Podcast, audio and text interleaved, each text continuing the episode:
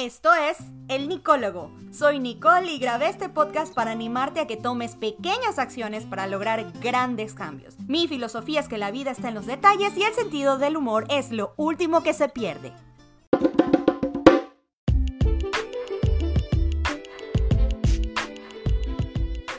Y bienvenidos a este episodio número 4 de la temporada 4 del Nicólogo. Este año te desafío a que te expongas, a que tomes retos, a que te arriesgues. Y para eso es este episodio tan maravilloso que vas a escuchar hoy. Prepárense para bailar en los primeros segundos de este episodio.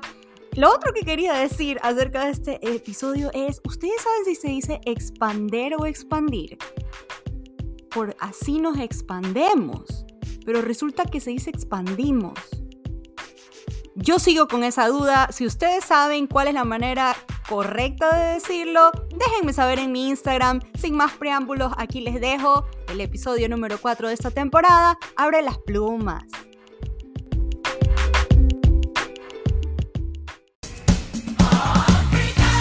Numeral, numeral, viva la numeración. ¿Quién ha visto matrimonio sin correr amonestación?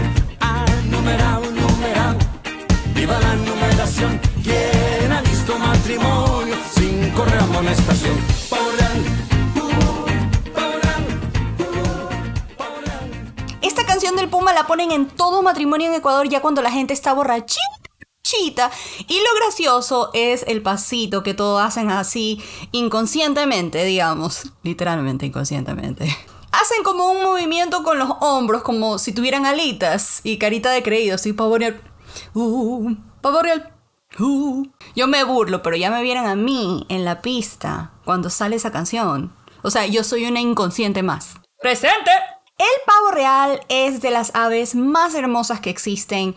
Yo soy fan de las aves. Si quieren escuchar de mi experiencia con las aves y cómo acabaron con mi billetera, vayan al episodio 7 de la temporada 1 y me cuentan qué opinan. Cuando estaba en la escuela teníamos de mascota de la escuela unos pavos reales. Y el sonidito que hacían era hermoso. Se los voy a dejar aquí.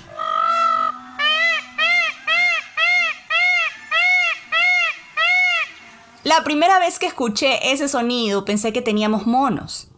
Después de que pasó el tiempo me di cuenta que no había presupuesto para monos, que no éramos ese tipo de escuelas y me fui acostumbrando nada más a ese llantín de pavito real. Suenan a alarma de carro básicamente. En todo caso, el pavo es hermoso y tiene una biosexual... bisexual... Di, disexuamorfidad, di, bisexo de no me acuerdo la palabra, ya les digo. Tienen un dimors, dimorfismo sexual. Esto, al contrario de lo que ustedes estén pensando, no significa que el pavo real esté inconforme con sus órganos reproductores, sino que el pavo y la pava se ven diferentes. Esto pasa en varias especies en donde el macho y la hembra tienen diferentes características. El pavo real macho es el que tú dibujas cuando te dicen, a ver, mijito, dibuja un pavo real. Ya, y te sale pésimo. Ese que se te viene a la mente cuando estás jugando chantón y tienes que escribir pavo real con la letra P. El macho es el que tiene ese abanico de plumas hermosas. Realmente es un macho que irradia belleza porque a una le provoca verlo. A mí, que soy una simple humana, me hace sonrojar su galantería. Uno dice, Dios mío, ¿y quién se lleva ese galanazo? La pava. La pava se lleva el galanazo y la pava, señores, la pava es fea. La pava es como que Dios dijo, no, a ella no. ¿Por qué? Porque no. Qué fea que es la pava. Pobre pava. Es una tipa ahí, con un chongo arriba de la cabeza, porque como que le dio pereza peinarse. Y parece gallina ovalada con ojeras.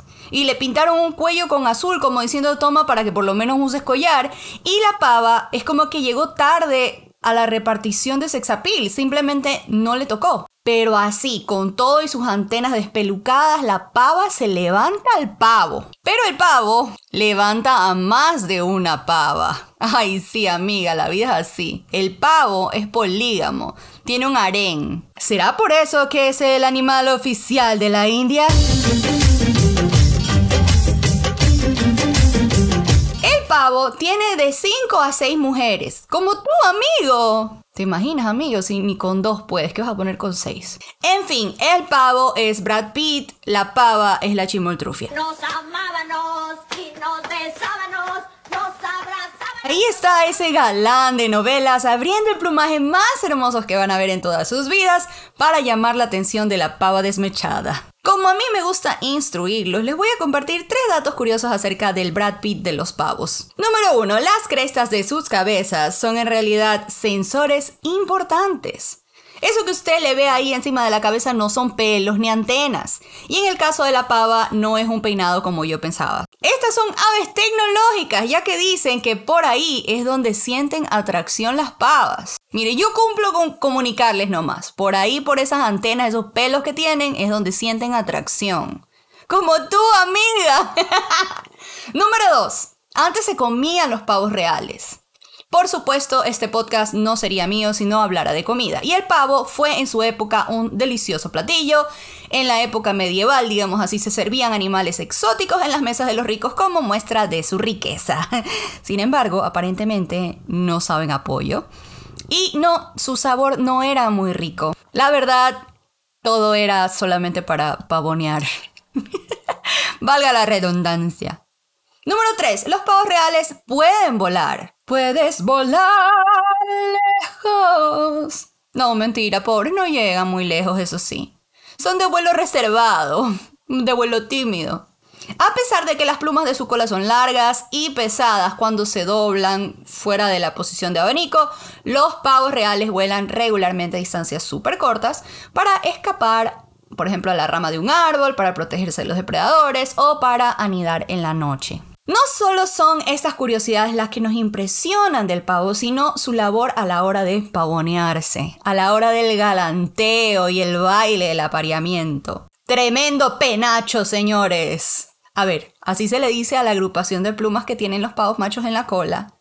No me censuren el podcast, que en serio se dice penacho. Siempre se creyó que las hembras escogen a su pareja según la calidad de su penacho del color, del tamaño y de cómo lo mueve. Como tú, amiga. ya, ya no digo nada más. Ese fue mi último chistorín patán. Pero en el 2013 se descubrió que hay algo más allá que los simples colores del penacho del pavo. Resulta que al abrir las plumas el pavo no solamente muestra su belleza, sino que a la vez se está poniendo su vida en riesgo. Claro, póngase a pensar, eres un coyote hambriento, digamos que tú eres un coyote hambriento, amigo y andas por ahí caminando en el rancho preguntándote, ¿qué será que voy a comer hoy? Y de pronto ves este plumaje gigante que dice, comida aquí, pavo real. El pavo está poniendo su vida en riesgo porque no solo se vuelve visible a la pava, o sea, la pava lo puede ver, sino se vuelve visible a los depredadores y por ende vulnerable a morir. Es su manera de decir Bonifacia. Pongámosle Bonifacia a la pava. Bonifacia, conocerte fue mi suerte, amarte es un placer. Y si el amarte es agua, moriré ahogado, chiquita. Y salen los pavos mariachis atrás. Todo esto me recuerda un poco a Edward de la película de Twilight, Crepúsculo. Cuando Edward, que es el vampiro, decide que la vida no es vida sin el amor de Bella.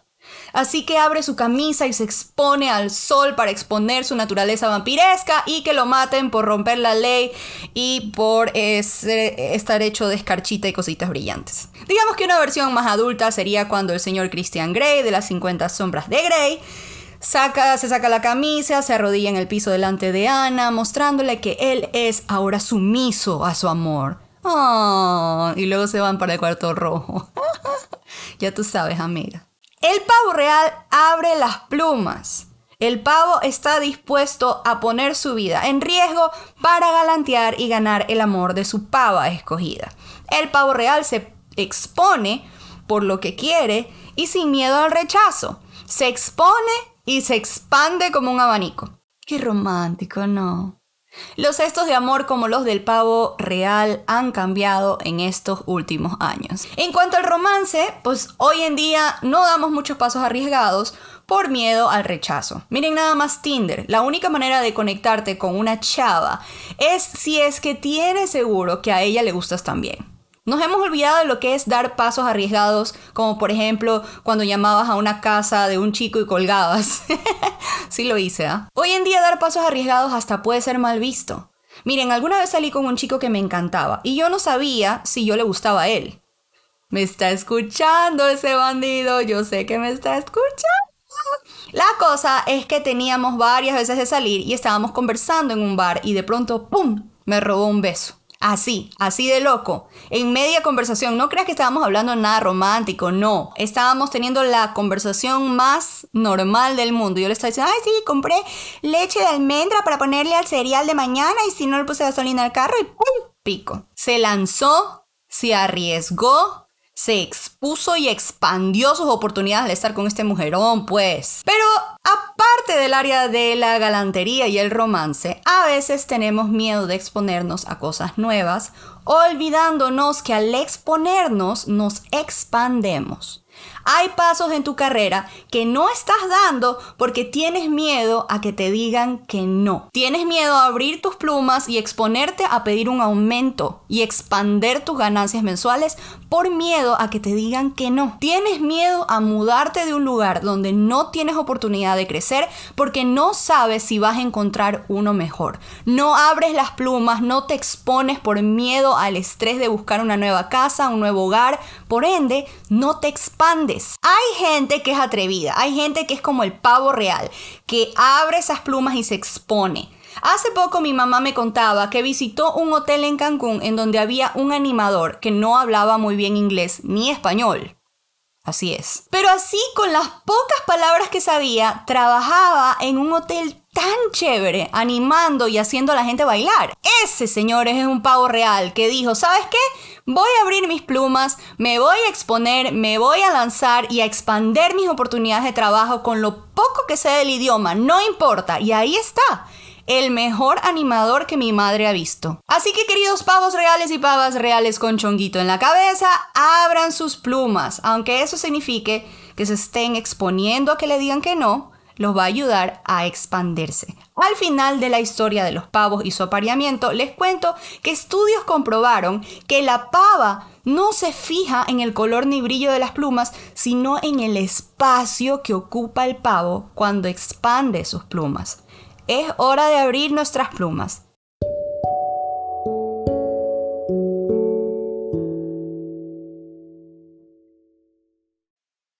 Bienvenidos al momento zen de este podcast en donde te doy una afirmación, una actividad y una pregunta para reflexionar esta semana. Tu afirmación para esta semana es, cada reto al que me enfrento es una oportunidad para crecer y mejorar. Tu pregunta para esta semana es, ¿cuál es el mejor consejo que te han dado? Si quieres saber mi respuesta, puedes ir a mi Instagram y si quieres compartir conmigo tu respuesta, puedes dejarme un comentario debajo de ese post con la pregunta de la semana. Finalmente, tu actividad, ponlo en práctica, exponte.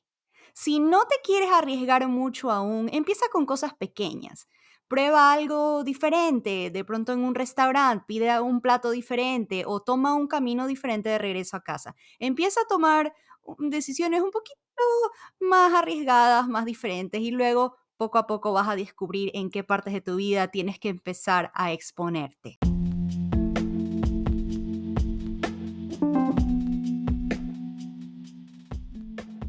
Es todo por hoy. Espero que hayan disfrutado este episodio y que me puedan responder. A la final es expandirse, expandirse, no sé. Déjenme saber en mi Instagram. Además, ¿qué les parece el sonido que hace el pavo? No puedo creer que yo estuve algunos años en, en, el colegio escuchando ese sonido, era como el timbre del recreo. Por otro lado, les cuento que estoy feliz de que el Nicólogo cumplió un año hace un par de días atrás, así que estoy feliz de que de, haber empezado este proyecto y estoy feliz por todas las personas que me han acompañado durante este año, apoyándome, dándome palabras de aliento y también aquí a la productora, la señora Gardenia, mi gata, que es la que siempre está al lado mío ronroneando en todos mis episodios. Un abrazo, no se olviden de compartir, recuerden que la vida está en los detalles y el sentido del humor es lo último que se pierde. Nos vemos pronto, bye. Este episodio de Nicólogo fue escrito por Nicole Trujillo, grabado en los estudios de su closet en West Palm Beach y traído a ustedes por medio de Anchor. Si te gustó este episodio, dale like, compártelo y suscríbete para recibir notificaciones de nuevos episodios.